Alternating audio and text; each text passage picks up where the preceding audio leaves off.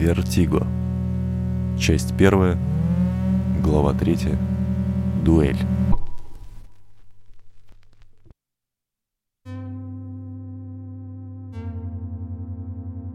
Только по-настоящему великолепный день может начинаться с дуэли. Запомни сии слова, мой смурной друг. Млад открыл старинный короб, в котором хранил пистолеты. Покрылись пылью. Видимо, я старею. Вынужден заметить, что государь Петр не разделяет твоих высокопарных восторгов. Возразил Платон, бегло читая картель. Во всяком случае, его наистрожайший запрет поединков гласит, что сей великолепный день может завершиться воистину отвратительной каторгой или подвешиванием за ноги. Что я слышу? Неужели ты не разделишь со мной такое яркое событие, Платон? Жизнь нужно творить самому. Сочинять ее, словно музыкант, направляя развитие мелодии в угодном лишь тебе направлении. Писать ее, словно рисовальщик, в фантазии которого уже сложена картина, и он просто переносит ее на холст. Хм. Я всегда знал, что ты сумасброд. И место твое, супротив меня в допросной зале тайной службы. Можешь не сомневаться, я непременно последую за тобой хоть в мир иной. Но неужели ты искренне радуешься предстоящему поединку? Радуюсь? Да я в восторге! Прочищая дуло пистолета, ответил Млад. Ты представь только, с каким чудесным, умнейшим человеком мне предстоит сразиться. Сама судьба свела меня со столь благородным и столь почитаемым господином. Само это обстоятельство немного льстит моей скромной персоне. Думается, убив меня, он не получит столь необходимой ему сатисфакции, учитывая разницу в наших статусах и родах занятий. А если его убьешь ты? Не будут ли тебя терзать душевные муки за то, что ты лишил этот мир столь ценной персоны? Какой несусветный вздор, Платон! Мне всегда казалось, что склад твоего ума не подвержен общеупотребительным стереотипам. М -м, пожалуй, этот. Млад, удовлетворенный тщательным осмотром оружия, уверенно протянул Истомину один из двух пистолетов. А чего же я должен буду мучиться? Коли суждено мне его сразить, значит на то воля богов. Значит время его вышло, а мое нет. Это закон. Сие есть самые принципы мироздания. Сие есть справедливость. Как же ты легко оперируешь подобными суждениями, мой безрассудный друг. Безрассудный? Да я в сравнении с тобой вершина рассудительности и логики. Для человека, ворвавшегося в мой дом, едва только улеглась мроженая пыль и на горизонте показались первые лучи, ты неимоверно скромен. Видел бы ты себя! Вид взлохмоченный, глаза красные дикие, как у степного вепря, бледная кожа и отдышка. Ну, конечно, глупо было бы утверждать, что ты проживаешь свою жизнь столь же бурно, сколь бурно проживаю свою я, но в тебе есть известный задор. Опять же, род твоей деятельности несовместим со скукой, поскольку интереснейшие люди нашего времени ежедневно ведут с тобой очаровательные беседы. Столько новых лиц, новых идей и взглядов. Они душевно больные, Млад. Тем познавательнее общение, не находишь? Было очевидно, что Деев остался весьма доволен собственной остротой, и остановить его было уже невозможно. На твоем месте я бы бесконечно дорожил бы этими драгоценными моментами. Погонями за умалишенными старушками, ночными скачками с разбредающимися по улицам полоумными, фехтованием с контуженными. Романтика! Но ты слишком зануден, чтобы оценить всю прелесть собственного бытия. Тебе сама жизнь подбрасывает ситуации, в коих ты словно герой в блестящих латах можешь лезть на рожон. Я смотрю, ты неплохо осведомлен о деятельности службы. Особенно если учесть, что она тайная. Разница между нами в том, что я не лезу на рожон по собственной инициативе. Злоключения отыскивают меня сами. Наиболее гармонично я ощущаю себя дома, закрывшись в своем кабинете и погрузившись в чтение. Но по несчастливому стечению обстоятельств мой род служебной деятельности, кой ты так красочно расписал, противоречит покойному времяпрепровождению. Ловля умалишенных старушек – занятие чуть ли не еженошное. Мой же утренний внешний вид объясняется просто. Меня разыскивают. В связи с этим я со всей серьезностью попросил бы тебя приютить меня на некоторое время, пока я не решу, как мне действовать далее. Не тревожься, нет ничего проще. Я размещу тебя в своем тайном жилище.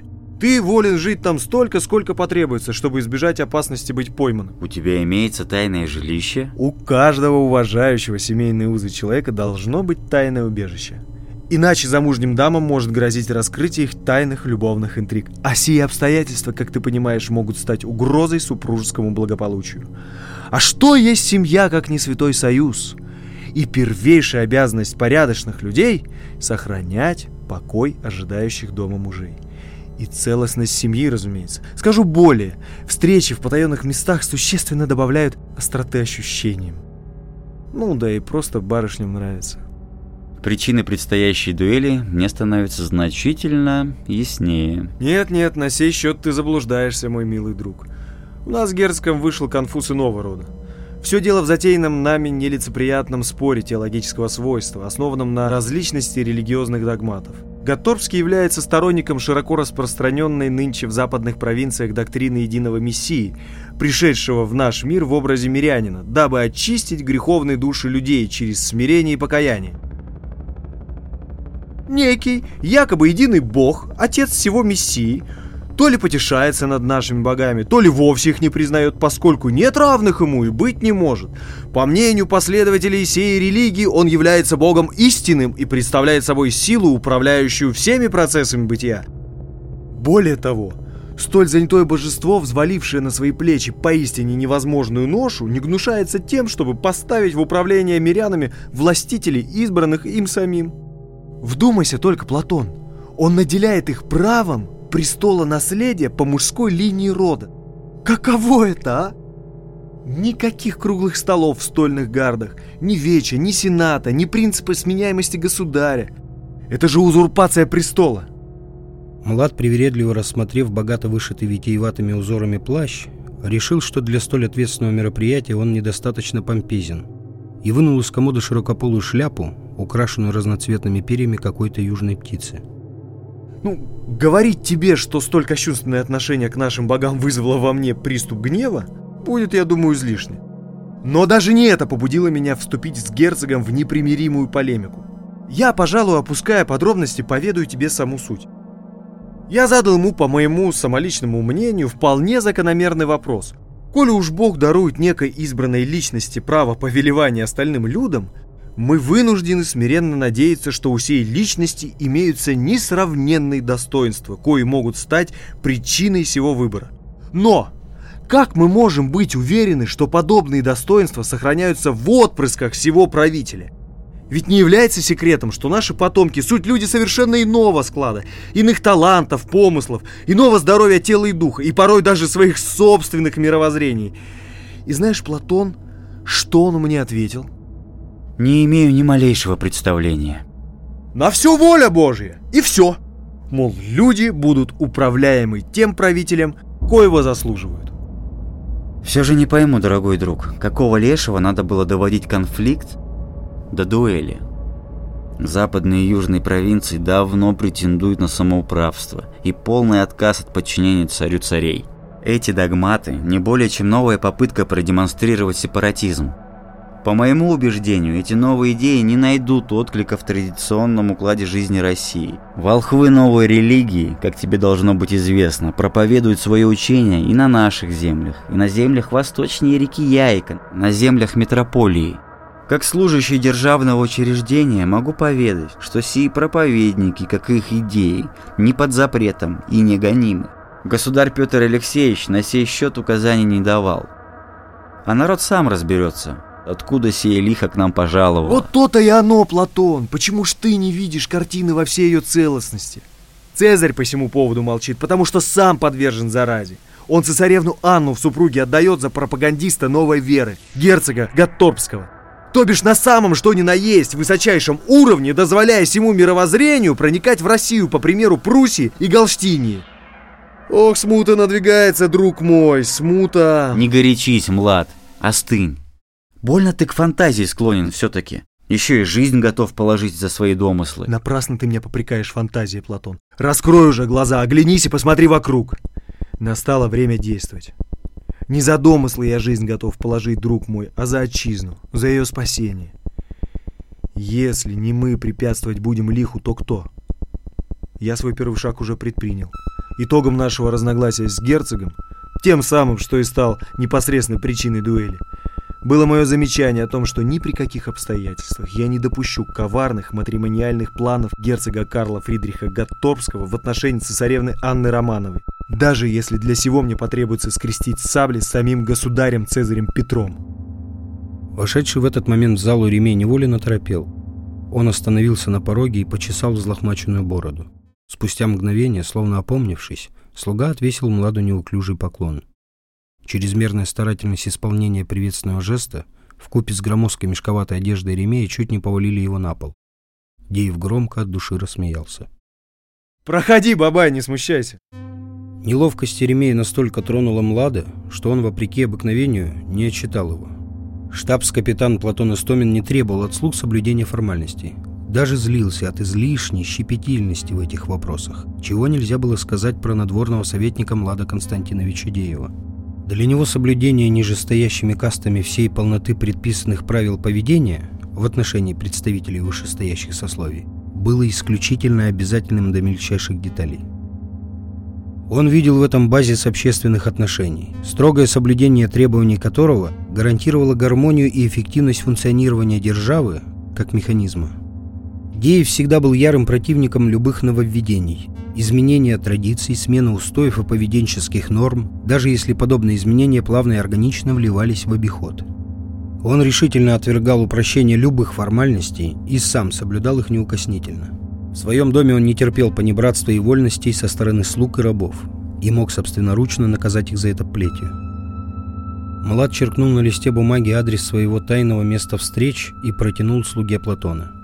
Еремей явно намеревался что-то сказать, но напуганный смехом Деева заговорить не решился. Лишь принял бумагу и последовал в дальний угол залы. В то же самое время Карл Гатторбский Человек благородных поступков и современных прогрессивных взглядов. Лично мне это может притить, но сколько в этом смелости и возвышенности, не так ли? Он открыл бесплатную школу изящных искусств для детей низших сословий. Меценат, филантроп. Поговаривают, что он ратует за составление некоего единого пакта о ценностях человеческих свобод и жизни. Что не мешает ему отправиться на смертоубийство после теологического спора. Платона утомил этот безуспешный спор. Дуэли быть, и он должен на ней присутствовать. Несмотря на то, что государев указ о запрете поединков распространялся и на секундантов, Платон не волновался о последствиях, кое может повлечь его участие. Хуже уже не станет. Истомина больше заботила опасность, которой подвергал себя его взбалмошный друг. Их дружба завязалась еще в отрочестве, с годами только крепчала, вне зависимости от разности суждений по большинству вопросов и даже малейшему отсутствию сходства взглядов на жизнь. У Платона не было другого человека, коему он мог бы довериться полностью. Случайная, пусть и благородная гибель Млада ранила бы душу Платона глубокой, незаживающей язвой, а может и вовсе превратила бы его в бездушное угрюмое животное. Все спустились на улицу. У крыльца ждал экипаж. Слуги почтительно стояли в стороне, Бабай вскарабкался на место возницы. Первым в карету вошел Платон. Он устроился на удобном сиденье и выглянул в окошко, ожидая друга. В этот момент распахнулись парадные двери дома, и на крыльцо выбежал заспанный мальчишка в ночной рубашке. Он прошлепал босыми ногами по холодным ступеням, покрытым утренней изморозью, и спустился во двор. Подбежав к Младу, ребенок растерянно остановился на некотором расстоянии от него и потер кулачками заспанные глаза. «Вы уезжаете, дядюшка?» «А чего же тайна? А чего же не велели разбудить меня, чтобы проститься?» «У меня есть дела, юноша. Дела кое я предпочитаю не обсуждать с вами. Вам же следует вернуться в постель и лечь спать. Довольно топтаться на холоде босым. Мэри, проводите, пожалуйста, Владимира, будьте добры». Мальчик с трудом сдерживал слезы. Стройная высокая служанка подошла ближе и взяла его под руку. Володя, пряча глаза, мужественно кивнул в ответ. «Хорошего вам дня, дядя. Буду ожидать вас к обеду», — сказал он и удалился в сопровождении девушки. Млад негромко озвучил остальным слугам хозяйственные распоряжения и сел в экипаж. Утро было ранним, и городская жизнь еще выглядела ленивой и неспешной — по улицам шли работники мануфактур, служащие коллеги и контор. Владельцы лавочек ковыряли ключами в дверных замках. С ночных гуляний сонно пьяных дворян несли в паланкинах и портшезах мускулистые чернокожие рабы. Кружа вокруг куполов и шпилей высоких зданий, громко галдело воронье. Ты слишком строг с мальчиком, Влад. Глядя в окно кареты, произнес Платон. Он еще ребенок, с ним нужно быть нежнее, внимательнее. Ему и так тяжело без матери. Это закалка характера. Не хочу допускать, чтобы из него вырос бесхребетный уволень. Иначе он ничего не сможет добиться в жизни. А не проще ли объяснить твою суровость по отношению к Володе изначальным твоим нежеланием иметь потомство? Племянник, коего ты по воле несчастного случая вынужден опекать, стал обузой для тебя. Вот ты и свирепствуешь. Ни в коем случае. Я люблю племянника, как собственного своего сына бы любил, будь он у меня. Самая суть нашей жизни есть поступательный отказ от данных самому себе зароков. Чем более уверенно ты обещал самому себе чего-то не совершать или не иметь, тем с большей легкостью ты отказываешься от своих обетов при наступлении определенных обстоятельств. Причем отказ сей никогда не бывает болезненным, потому что в течение жизни меняются помыслы, принципы, убеждения. И когда совершенно незаметно нарушаешь данное себе слово, то пребываешь в полной уверенности, что именно так и следует поступить, без намека на сомнение. Экипаж выехал из обжитой части города в нераскопанную после потопа. За окном уютные улицы с красивыми домами сменились на деревянные лачуги, поросшие кустарником и молодыми деревьями косогоры и холмы. То тут, то там встречались участки земли, обработанные и окультуренные предприимчивыми крестьянами. Местами трудились рабы под надзором военных и археологов, срывая лопатами глиняные насыпи и прорубая траншеи. Дорога пошла буграми, и карета закачалась из стороны в сторону. А что будет с мальчиком, если тебя вдруг убьют на дуэли? На подобный случай у меня все решено. Владимиру наследует мои накопления и статус, согласно заблаговременно составленному мною завещанию. К тому же тот самый тайный дом, в коем тебе предстоит жить, по моей задумке должен будет отойти племяннику по достижению им возраста, когда он будет способен принимать самостоятельные ответственные решения. А до сего времени Мэри присмотрит за ним. Она не глупа, расчетлива, а в случае опасности будет драться как кошка. Карета двинулась в гору, постепенно снижая скорость, и спустя некоторое время остановилась. Дальше только пешком. Спрыгнул с козел Бабай. Тут уж не проезжие места кругом, паки не копали, тут государь не велит. А кроме разбойников да диких зверей нету никого в этих краях. Жуткое место для дуэли предпочел этот ваш герцог Фридрик. М-м-м. Это человек романтического склада личности. Верно, он предпочитает закончить дни свои вдали от суеты Гарда. Хотя вполне возможно, выбор сей обусловлен весьма действительной опасностью быть пойманным за преступным деянием, чего ему, как жениху цесаревны, непростительно. Бабай, мы без тебя дальше. Ожидай нас тут и с места не сходи. А если ослушаешься, наказан будешь нещадно. Ты меня знаешь. Будет на то воля богов, в скорости вернемся оба. Друзья, вскарабкавшись на холм, брели по пустынному, едва поросшему колючками и рыжей жесткой травой плато. Не полностью вышедшее из-за горизонта солнце уже уверенно прогоняло морозную ночь, пробуждая эти пустынные глиняные земли. Зашуршали вокруг змеи мелкие грызуны, гигантские птицы шумно взмывали в небо, где-то неподалеку в поисках пропитания пыльно топали крупные животные. Герцог назначил дуэль на полдень, а старая Поклонная гора, место предстоящего поединка, уже возвышалась над однообразной равниной впереди. Малат снял помпезную шляпу и на ходу отмахивался ею от назойливых насекомых. Времени было достаточно, поэтому путники не спешили, берегли силы. К подножью горы вышли ближе к полудню и, немного передохнув, преодолели подъем на ее вершину. Там путникам открылась величественная и одновременно трагическая картина. Разрушенные и разбросанные части колоссального архитектурного сооружения до потопного форума грудами лежали повсеместно, насколько хватало зрения. Уцелевшие, но частично погребенные в землю исполинские колонны, устремленные расколотыми навершами в небо, длинными ровными рядами возвышались со всех сторон – внушая восторг и страх своими красотой, монументальностью, идеальностью геометрии форм и расстояний. Фрагменты гранитных лестниц, поросшие мелкими деревцами и травой, давно стали прибежищем змей и насекомых, но не утратили своей величественности, словно спящие несколько десятилетий уставшие исполин.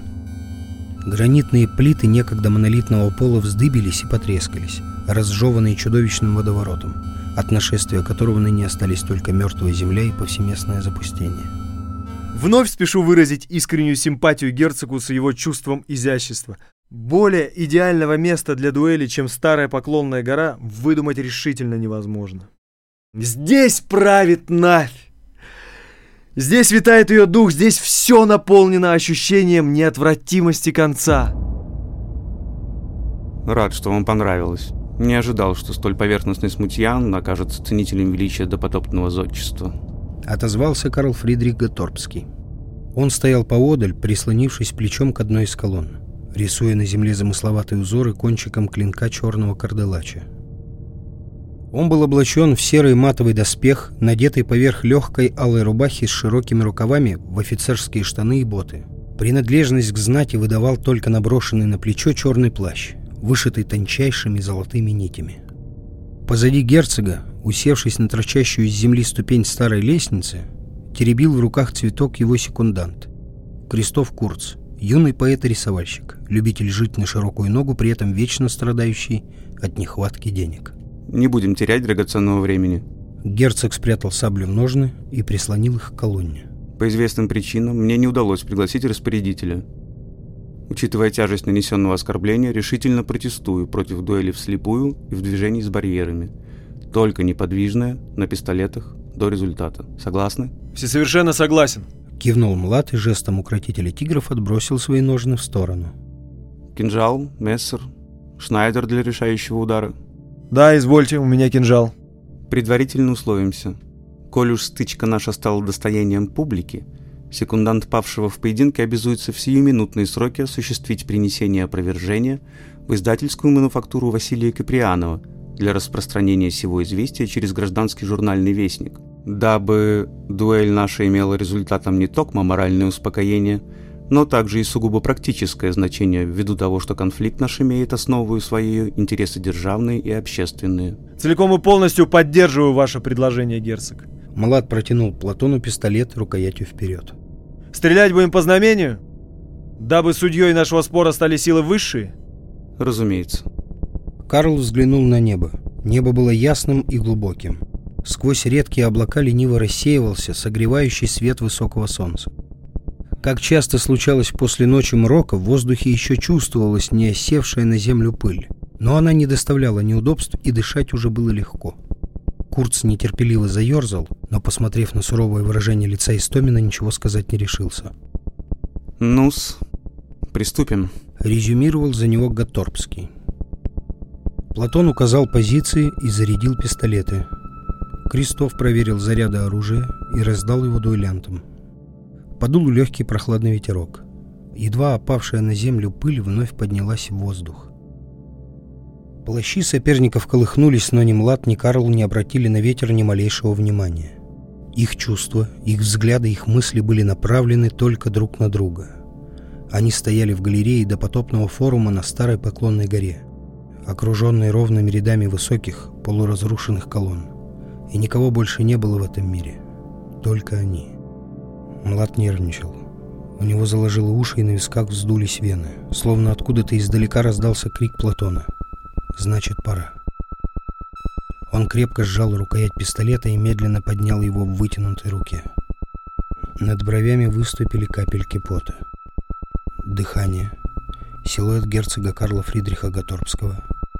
Он целится, слегка склонив голову влево. Странная манера. Он опасный дуэлянт. У него не дрогнет рука. Шведы — люди без души. Холодные и прямые. В них не осталось ничего славянского. Боги, подайте знак. Боги, какие странные времена нынче. Что-то чуждое и зловещее ближется, творятся дела темные. Олицетворением этого чуждого является он, герцог, черным плащом сливающийся с прицелом. Он ведь словно первый ручеек, пробивающий тропинку руслу будущей реки. Может быть, ему неведомо, что последует за ним. Может быть, он искренен в своих чувствах к цесаревне, но его нужно остановить. Даже ценой смертоубийства. Ветер подул сильнее. Оба дуэлянта, не шелохнувшись, стояли, направив друг в друга тяжелеющие стволы пистолетов. Платон сжал кулаки. Курц молча трясся от душевного напряжения и бледнел до мраморности кожи лица. Внезапно пошел дождь. В это же мгновение поочередно раздались два выстрела. Грянул гром, и небо вмиг почернело от налетевших туч. Млад Константинович Деев упал на каменный пол форума. Кровь фонтаном била из его простреленной груди и, сливаясь с дождевой водой черно-розовыми струями, утекала в трещины. Крестов истерично расхохотался в небо, подставляя лицо каплям холодного дождя. Герцог выронил пистолет из раненой правой руки, левый вытащил из ножен узкий мессер и направился к Младу. Курц замотал головой и, словно обезумевший, принялся утробным голосом декламировать стихи. Готорпский не спешил. Он шагал по камням, внимательно следя за поверженным соперником. Платон закрыл глаза и отвернулся. Пальцы его руки до окоченения впились в рукоять сабли. Но выхватить ее означало навлечь на себя и на Млада бесчестие перед лицом высших сил. Он не мог допустить подобного, даже если цена этому бесчестию — жизнь друга. Млад сплюнул кровь и в попытках подняться повалился на живот. Герцог стоял рядом. Ему была противна эта ситуация, но он привык доводить все дела до конца. «Остановитесь! Призываю вас, остановитесь!» Курц мгновенно прекратил чтение стихов. Все разом повернулись в сторону, откуда донесся окрик. На краю поклонной горы у начала колоннады стояла большая группа людей в пестрых одеждах, возглавляемая высоким старцем с длинной седой бородой. Старец опирался на деревянный посох, глаза его гневно горели. «Полно вам! Будет уже!» Продолжил старец и зашагал к дуэлянтам. Сопровождавшие его люди двинулись следом. Герцог растерянно оглядел незваных гостей, зло ухмыльнулся, но нанести удар не решился и опустил руку. Подошедший люд, ежась от холодного дождя, окружил соперников кольцом. Из толпы слегка прихрамывая протиснулся внутрь кольца лишь один — неказистый, худощавый старик в мешковатой одежде со скуластым лицом Айна прищуренными хитрыми глазами Плута и растрепанной, скомканной бородой. Это был злосчастный арестант с соборной площади. Он суетливо замахал руками в сторону герцога и что-то застрекотал. «Поклади оружие на землю, иноземец. Не можно более кровь людскую проливать. Следуйте за нами. В тереме потолкуем. И решение верное примем, как поступить по совести с вами со всеми. Пока мест аманатами побудете. Страшны ли язвы, зобниха? Спросил старец у костлявой женщины с острым недобрым лицом. Сей муж здоровьем тела крепок, но душой болен. Ответила та, недружелюбно осмотрев Карла Фридриха. Судьба у него лихая, ворог он. А рука его исцелится. Пустяк это, а не язва. А тот? Зобниха присела в черно-красную лужу около Млада и коснулась перстами его бледного лица. А этот не дышит боли.